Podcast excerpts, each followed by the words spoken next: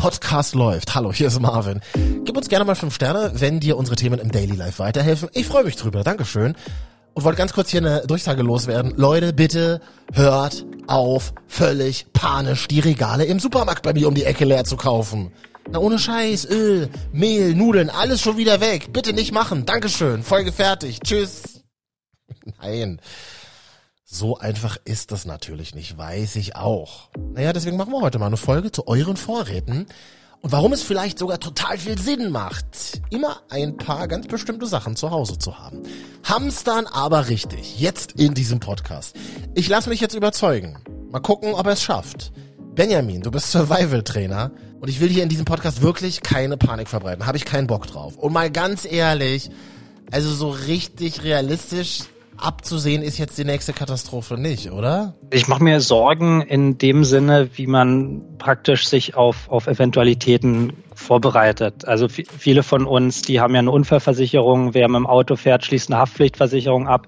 Ähm, da da mache ich mir in dem Sinne auch Sorgen, dass was passieren kann. Und dann, dann sorge ich halt vor, dass wenn es passiert, dass es dann nicht so schlimm ist. Ein Mann, der immer vorbereitet ist. Wie?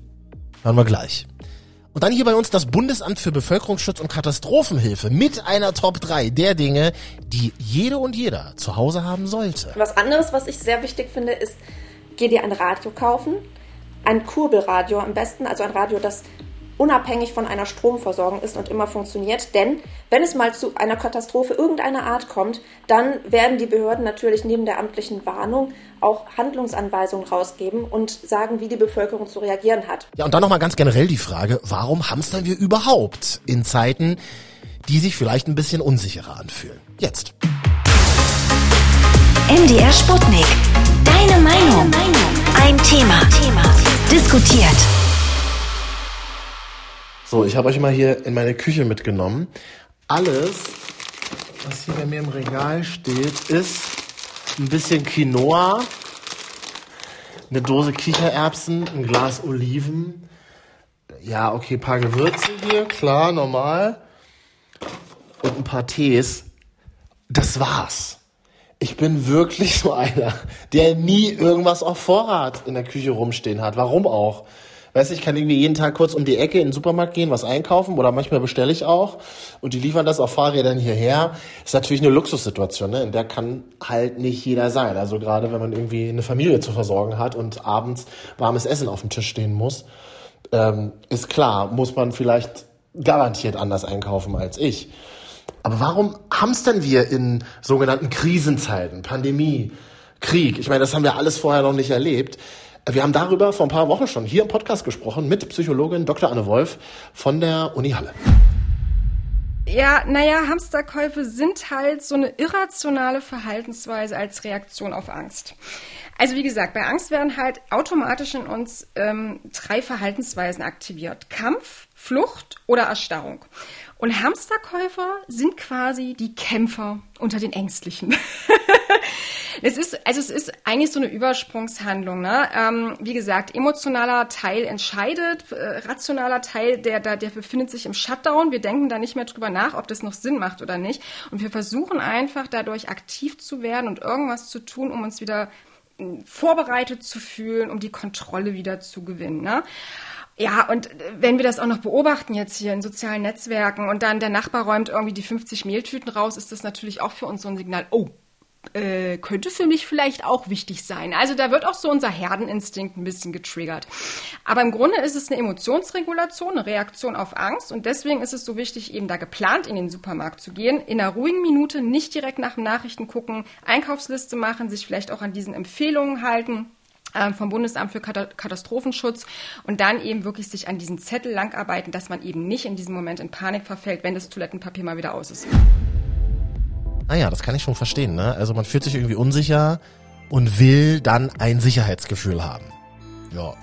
Also ich persönlich fühle mich jetzt nicht sicherer, wenn ich mir fünf Pakete Mehl in die Küche stelle die rumstehen ähm, ich hole hier aber jetzt mal zwei Leute ran, die wollen mich so ein bisschen vom Gegenteil überzeugen. Ne? Es macht ja durchaus Sinn, mal darüber nachzudenken, was man sich für Vorräte zulegt und wie man sie sich zulegt.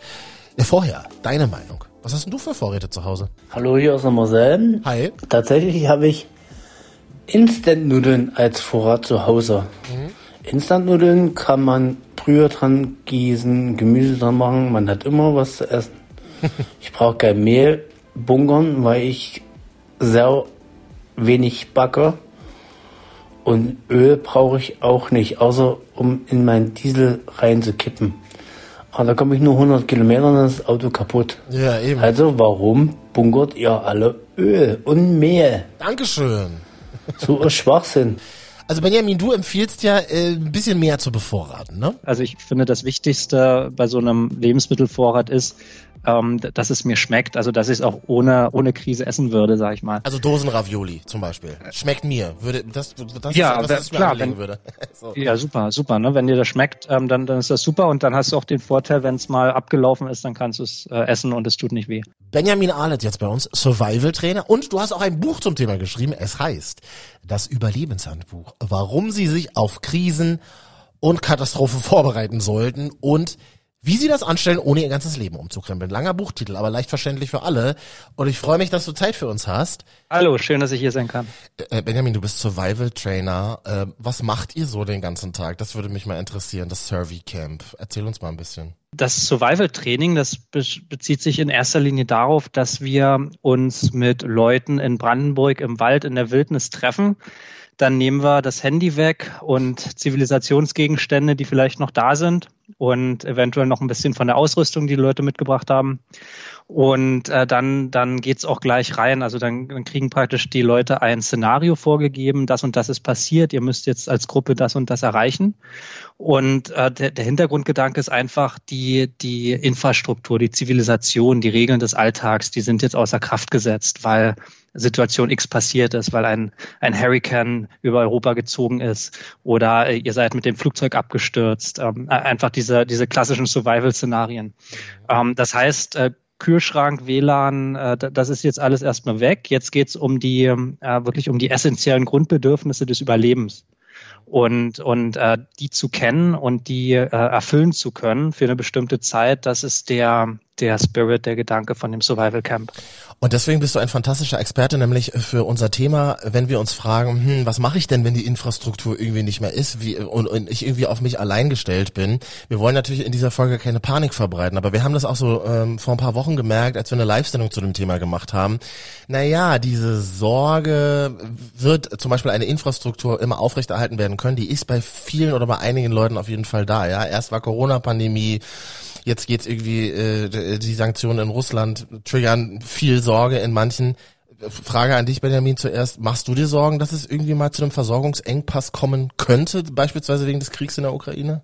Ich mache mir Sorgen in dem Sinne, wie man praktisch sich auf, auf Eventualitäten vorbereitet. Also vi- viele von uns, die haben ja eine Unfallversicherung, wer mit dem Auto fährt, schließt eine Haftpflichtversicherung ab. Ähm, da da mache ich mir in dem Sinne auch Sorgen, dass was passieren kann. Und dann, dann sorge ich halt vor, dass wenn es passiert, dass es dann nicht so schlimm ist. Aha. Und, und genau, genauso würde ich da rangehen, äh, zu sagen, also äh, Stromausfall äh, ganz in, in ganz Deutschland, in ganz Europa für zwei Wochen ähm, ist jetzt wahrscheinlich morgen von heute, von, von heute auf morgen nicht zu erwarten. Aber die Wahrscheinlichkeit, dass es sein kann, die ist gegeben, sagen die Experten. Und die, würde ich mal vermuten, wird auch größer. Deswegen würde ich einfach mit dem Gedanken spielen, wenn es jetzt passieren würde, hätte ich Möglichkeiten, mir Essen warm zu machen, hätte ich Möglichkeiten, meine Wohnung zu heizen, kann ich irgendwo Trinkwasser besorgen, ähm, kann ich kann ich mich warm halten. Also einfach zu überlegen, äh, wenn diese Infrastrukturen wegfallen, hätte ich Ausweichmöglichkeiten. Okay, also wie bist du dann quasi oder wie hast du vorgesorgt? Wie müssen wir uns das vorstellen? Man kann das auf verschiedenen Ebenen sehen. Also in, in dem Buch, äh, was ich geschrieben habe, da, da beschreibe ich ja die vier äh, Säulen des, der Krisenvorsorge. Und äh, häufig wird sich halt konzentriert auf, auf, den, auf den Punkt Ausrüstung und, und äh, Vorrat und also Lebensmittel, Wasser und, und Ausrüstung. Ähm, das ist natürlich eine wichtige Sache, dass ich einen Gaskocher zu Hause habe, dass ich, äh, dass ich äh, einen Wa- Wasserfilter zu Hause habe und etwas Lebensmittel da habe. Ähm, aber es gibt halt noch, finde ich, wichtigere Dinge. Ähm, wie man die Krisenvorsorge betrachten kann. Ja. Na, beispielsweise mich selber, also meine, mein Wissen, meine Fähigkeiten, dass ich also erstmal auch weiß, wie ich mit dem Zeug umgehen muss, dass ich auch vielleicht die Sachen improvisieren kann, wenn ich sie nicht habe, dass ich so über die, jetzt sind wir wieder am Survival, dass ich so erstmal über die grundlegenden Grundbedürfnisse Bescheid weiß, was ist denn jetzt am wichtigsten für mich ähm, und, und, und was ist gerade nicht so wichtig oder oder jetzt ist jemand verletzt und ich habe keinen Arzt da, was was mache ich jetzt? Mhm. Ähm, also mein, mein, Wissen, meine Fähigkeiten, aber genauso meine körperliche Leistungsfähigkeit und und meine meine geistige Gesundheit, ja, dass ich da nicht durchdrehe in so einer Situation oder oder manche sind ja schon im Kaninchenbau, sage ich mal, ein bisschen mhm. zu tief drin. Ähm, da, das ist dann nicht so förderlich oder, oder wenn ich halt äh, jetzt jetzt äh, wirklich äh, von von A nach B in kurzer Zeit muss, vielleicht noch mit Gepäck, dass ich das auch schaffe. Ähm, ähm, körperlich und und äh, oder wenn wenn äh, gerade eine Zeit lang weniger ähm, äh, äh Mikronährstoffe ich gerade zu mir nehmen kann, äh, Obst, Gemüse, Vitamine und sowas, äh, dass ich dann nicht gleich leer bin ja. und äh, Mangelerscheinungen habe, sondern dass ich halt gesund reinstarte in so eine Situation. Ja, Nahrung, guter Punkt. Also hast du das alles vorrätig, was hier das äh, Bundesamt für Bevölkerungsschutz und Katastrophenhilfe in so einer persönlichen Checkliste empfiehlt? Die findet man ganz leicht bei Google, müsst ihr einfach nochmal eingeben. Bundesamt für Bevölkerungsschutz, Katastrophenhilfe-Checkliste. Da wird geraten, zu bevorraten. Lebensmittel, Getreide, Getreideprodukte, Brot, Kartoffeln, Nudeln, Reis, ungefähr 3,5 Kilogramm. Gemüse, Hülsenfrüchte, Obst, Nüsse, Milch und Milchprodukte, Fisch, Fleisch, Eier bzw. Volleipulver, Fette, Öle, ähm, und sonstiges wie Zucker, Süßstoff, Honig, Marmelade. Hast du das alles zu Hause, Benjamin? Im Grunde ja. Also es ist ja, äh, es sind, sind jetzt keine, keine, keine Geheimnisse oder sowas, was, was nötig ist, um jemanden zu ernähren und was haltbar ist. Also da, da fragt man äh, jemand auf der Straße, was sind haltbare Lebensmittel, dann zählt er dir das auf. Das, das ist ja alles bekannt. Ähm, und, und, und deswegen, also da, da stehen auch ein paar Sachen drauf auf dieser Liste, äh, wo ich jetzt sage, das ist nicht so mein Geschmack. Also ich finde, das Wichtigste bei so einem Lebensmittelvorrat ist, ähm, dass es mir schmeckt, also dass ich es auch ohne, ohne Krise essen würde, sag ich mal. Also Dosenravioli zum Beispiel. Schmeckt mir. Würde das, das ja, ist, das, klar, wenn, würde. so. Ja, super, super. Ne? Wenn dir das schmeckt, ähm, dann, dann ist das super und dann hast du auch den Vorteil, wenn es mal abgelaufen ist, dann kannst du es äh, essen und es tut nicht weh. Ja. Ich habe ja in dein Buch mal reingeguckt. Äh, du schreibst aber, unsere Welt ist irgendwie auch immer sicherer geworden. Also im Vergleich äh, zu der Welt, in der unsere Großeltern beispielsweise groß geworden sind. Richtig. Ähm, und ich denke mir halt gerade so, ja, ist es denn wirklich nötig, sich da irgendwie auf so eine Krise vorzubereiten, sich einen Gaskocher hinzustellen. Mein Vater macht das auch, ne? Der hat mir neulich erzählt, ja, ich bin gerade auf dem Weg, einen Gaskocher zu kaufen. Man kann ja nie wissen. Ähm, ich bewundere das, dass ihr da so weitsichtig seid, aber ich denke mir halt so, ist es wirklich nötig? Also hm, ist es wichtig, Vorräte zu haben? Was sagst du? Ich gebe mal die Frage zurück. Was denkst du denn, wenn, wenn wir uns jetzt vor fünf Jahren unterhalten hätten ähm, und, und im Vergleich zu jetzt, wie, wie hätte sich da deine Antwort geändert? Ich habe irgendwie so ein ich habe irgendwie so ein Grundvertrauen in unser in unser System, was wir ja auch finanzieren durch unser Geld, durch Steuern und ähnliches. Hm. Ich mir denke, es ist so sicher und so safe in unserer Welt, es kann einfach zu keinem Katastrophenfall kommen. Jetzt siehst du natürlich Ahrtal, da sieht's dann schon mal natürlich von heute auf morgen, kann es da einfach mal anders aussehen, ne? Und äh, das mit dem System finde ich auch wichtig, dass du das sagst, denn äh, das stimmt auf der einen Seite. Ne? Der, also Deutschland äh, ist ein reiches Land und wir, wir haben viel Geld, ähm, was, was rumschwirrt im Bereich äh, Katastrophenschutz, Zivilschutz, ähm, was da praktisch auch Dinge vorhält und, und äh, ja dafür sorgt, dass, dass solche Sachen ähm, ja entweder nicht passieren oder oder so schnell wie möglich ähm, dann dann aufgearbeitet werden oder dass dann Leuten geholfen wird. Ja. Auf der anderen Seite müssen wir aber auch bedenken, dass solche solche Schutzmaßnahmen ähm, jetzt nicht für alle ähm, so, oder so das Ziel haben, allen gleichermaßen zu helfen, sondern halt vor allem den eher verletzlicheren der Gesellschaft. Mhm und und nicht so sehr ähm, ich, ich würde jetzt einfach mal annehmen dass du dass du äh, gesund bist äh, und und in Saft und Kraft stehst zum Glück ja ähm, also also nicht genau also also nicht so Leuten wie dir und mir mhm. ähm, die die sich eigentlich auch wenn sie ganz in, in, in einem wirklich überschaubaren Rahmen Vorsorge betreiben würden, die sich dann in so einer Situation auch ganz gut selbst helfen könnten oder oder zumindest äh, nicht so sehr dem dem äh, den Hilfskräften zur Last fallen würden. Ja, und es gibt eine ganze Behörde, die kümmert sich eben nur um solche Katastrophenfälle. Äh, Benjamin, wir reden gleich weiter. Ich hole jetzt nämlich das Bundesamt für Bevölkerungsschutz und Katastrophenhilfe dazu. Sabine Geicht vom Bundesamt. Hi. Hallo, ich freue mich hier zu sein. Ich habe ja nicht das Gefühl, dass es demnächst eine riesige Katastrophe in unserem Land geben wird. Ich gehe um die Ecke in den Supermarkt, krieg alles, was ich brauche. Absolute Luxussituation. Natürlich. Ähm, warum kümmert man sich in einem Bundesamt um den Fall der Fälle? Naja, es kann immer eine Situation kommen, in der man plötzlich nicht vor die Tür gehen kann, um sich Nachschub zu besorgen. Da muss man immer dran denken. Ich glaube, besonders überrascht hat das ja viele auch im Zuge der Anfänge der Corona-Pandemie.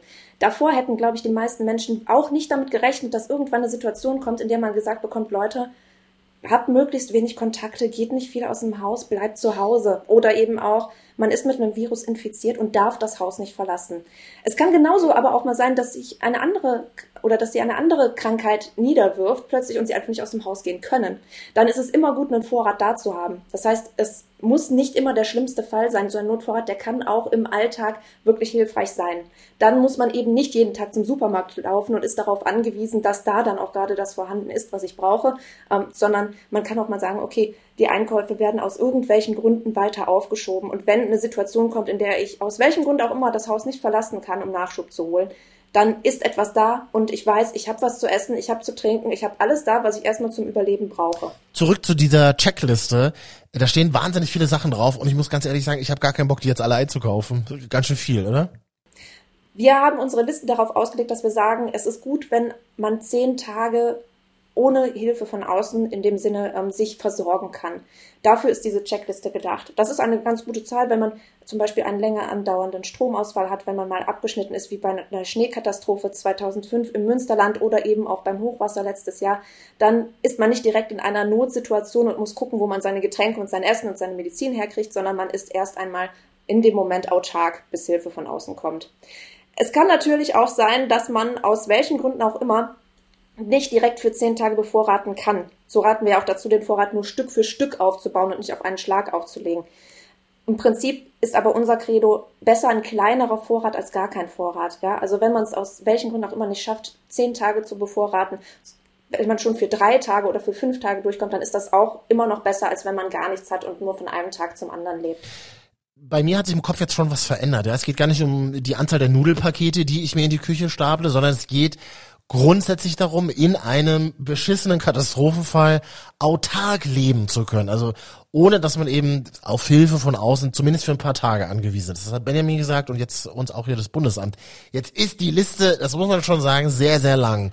Gibt es denn da so Dinge, die unverzichtbar sind? Ich kann dir gerne mal meine Top 3 nennen, die ich besonders wichtig finde. Ja, sehr gerne. Getränke vor allem der Wasservorrat. Der Wasservorrat wird oft ein bisschen vernachlässigt, weil man nicht davon ausgeht, dass man so viel braucht. Aber tatsächlich braucht man ja für jedes Haushaltsmitglied zwei Liter pro Tag.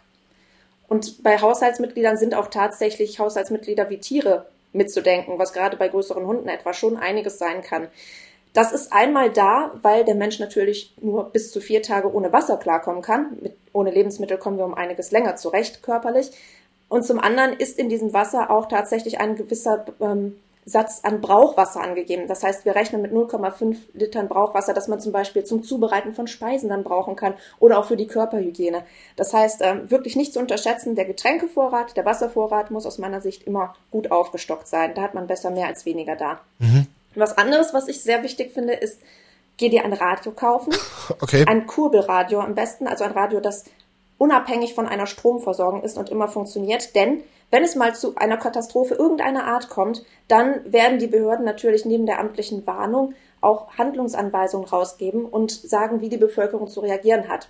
Und das Radio ist da ein ganz krisenfestes und sehr wichtiges Warnmittel, das dann auf jeden Fall einsatzbereit sein sollte. Ja. Und das Dritte, was auch wichtig ist, wenn man persönliche Medikamente nimmt, es gibt ja Menschen, die aus gesundheitlichen Gründen bestimmte Medikamente täglich einnehmen müssen, dann muss natürlich auch dafür gesorgt sein, dass diese Medikamente in einer ausreichenden Menge auf Vorrat sind. Dann sollte man also nicht hingehen und erst die Tabletten bis auf die letzten zwei verbrauchen und dann Nachschub holen, sondern immer schauen, dass man frühzeitig Nachschub hat und immer genug im Haus hat. Wenn man es mal nicht zur Apotheke schafft oder die Apotheken auch wie bei einer Flutkatastrophe nicht einsatzbereit sind, ist man dann zumindest mit seinen Spezialmedikamenten nicht darauf angewiesen, dann schnellstmöglich von außen versorgt zu werden. Mhm. Ich habe aufmerksam zugehört und mitgeschrieben. Also Wasservorrat, Kurbelradio und Medikamente. Zurück zu unserem Survival-Trainer. Äh, Benjamin, du kannst vielleicht noch ein paar Sachen sagen, die wichtig sind, wenn man draußen vielleicht unterwegs ist, ne? Mhm. Ja, gibt es ein paar Sachen, die, die absolut essentiell sind. Erzähl, von der Ausrüstung. Wir schreiben, wir schreiben Einkaufslisten, erzähle. ja, also von, von der Ausrüstung her denke ich, Punkt eins eine alternative Kochmöglichkeit, wie zum Beispiel ein Gaskocher. ähm, oder so ein Gasbrenner vom, vom Camping. Und äh, Punkt zwei, irgendwas, dass du, dass du Trinkwasser gewinnen kannst. Das kann Wasserfilter sein, das können Chlortabletten sein. Ähm, da da gibt es auch verschiedene Sachen, aus, auch wieder vor allem aus dem Campingbedarf, äh, die, die man sich da holen kann. Und dann Thema Wärme. Ähm, du, du musst irgendeine Möglichkeit haben, um, um warm und trocken zu bleiben. In der Wohnung, aber auch außerhalb der Wohnung. Das kannst du zum Beispiel erreichen ähm, mit, mit äh, diesen klassischen Rettungsdecken, die, die man kennt äh, aus dem Erste-Hilfe-Kasten. Ne? Genau, das sind diese, diese Folien, die sind super toll, die sind, die, die halten warm, die sind wasserdicht, die sind winddicht. Ähm, dann kannst du es natürlich mit entsprechender Kleidung, mit Poncho, mit Regenjacke, mit guten Schuhen erreichen. Ähm, und und ähm, Decken, Schlaf, äh, äh, Schlafsäcke und sowas dann dazu haben.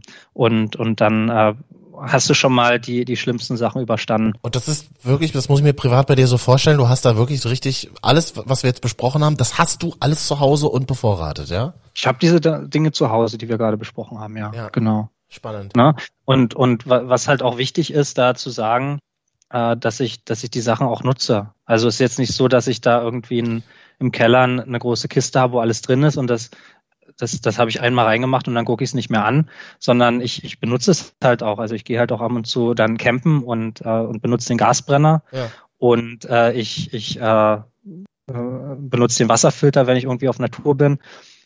Also da, da muss dann halt jeder selber sehen, wie, wie sehr er das einsetzen kann. Aber ich bin großer Freund davon, die Sachen, die man sich holt, dann auch tatsächlich zu benutzen. Ja. Und äh, da, da lernt man halt die, den Einsatz, wie, wie genau es funktioniert, wie es nicht funktioniert. Und äh, das, das Geld ist halt nicht äh, zum Fenster rausgeworfen. Ne? Ja. Und äh, deswegen, deswegen muss es halt einen Weg geben, ähm, wie man die grundlegenden Sachen sich bevorraten kann, ohne dass man jetzt äh, da x Stunden im Monat Zeit dafür aufwendet. Ja. Ähm, und, und ich denke, das gibt diese Möglichkeit, also dieses, dieses Modell, das kann man machen. Ähm, und und äh, da lade ich jeden herzlich dazu ein, denn am Ende ist so ein Stromausfall nur dann ein großes Problem oder was auch immer für eine Krise, wenn halt die meisten Menschen nicht darauf vorbereitet sind. Ja. Ähm, wenn wir in ein Land gehen, wo regelmäßig Stromausfälle sind, äh, das kümmert dort gar keinen, wenn mal der Strom ausfällt für einen Tag. In, in Deutschland wäre es eine Katastrophe. Und, und das liegt in erster Linie daran, weil niemand damit rechnet, dass der Strom ausfällt. Und Wenn wir mal damit rechnen und uns ein bisschen darauf vorbereitet haben, dann wäre es halb so schlimm. Und das merke ich eben auch in diesem Gespräch. Ich finde das alles super nachvollziehbar, sehr einfach auch umzusetzen. Aber es ist jetzt nicht so, dass ich sage, oh krass, ich müsste mich jetzt auf einen beispielsweise Stromausfall vorbereiten, weil ich mein Sicherheitsgefühl so stark ausgeprägt ist, dass ich mir denke, ja, ich brauche jetzt, glaube ich, keine Medikamentenvorräte oder ich brauche jetzt irgendwie auch keinen Wasserfilter zu Hause. Das ist schon sehr interessant, oder? Also wir sind da wirklich in einer unglaublich luxuriösen Situation in Deutschland. Genau, das sind wir. Äh, mhm. Was natürlich gut ist auf der einen Seite, Voll. schönes Leben und so. auf, der, auf, der, anderen Seite, wie gesagt, die, wir, wir müssen uns schon wichtig sein, was, was die Grundbedürfnisse sind. Und wir müssen, also die, in der Psychologie sagt man das, äh, der schwarze Schwan-Prinzip. Mhm. Also man, ähm, welche Farbe hat ein Schwan? Weiß. Und das gilt halt so lange, bis dann irgendwann schwarzer Schwan kommt und die gibt's auch. Ähm, und, und damit hat man dann halt überhaupt nicht gerechnet. Ähm, wenn ich jetzt vor drei Jahren jemand gefragt hätte, ey, wie sieht's aus, Angriffskrieg in Europa? Ähm, wahrscheinlich nicht so wahrscheinlich, hätte er mir wahrscheinlich gesagt, wird's nicht geben. Mhm.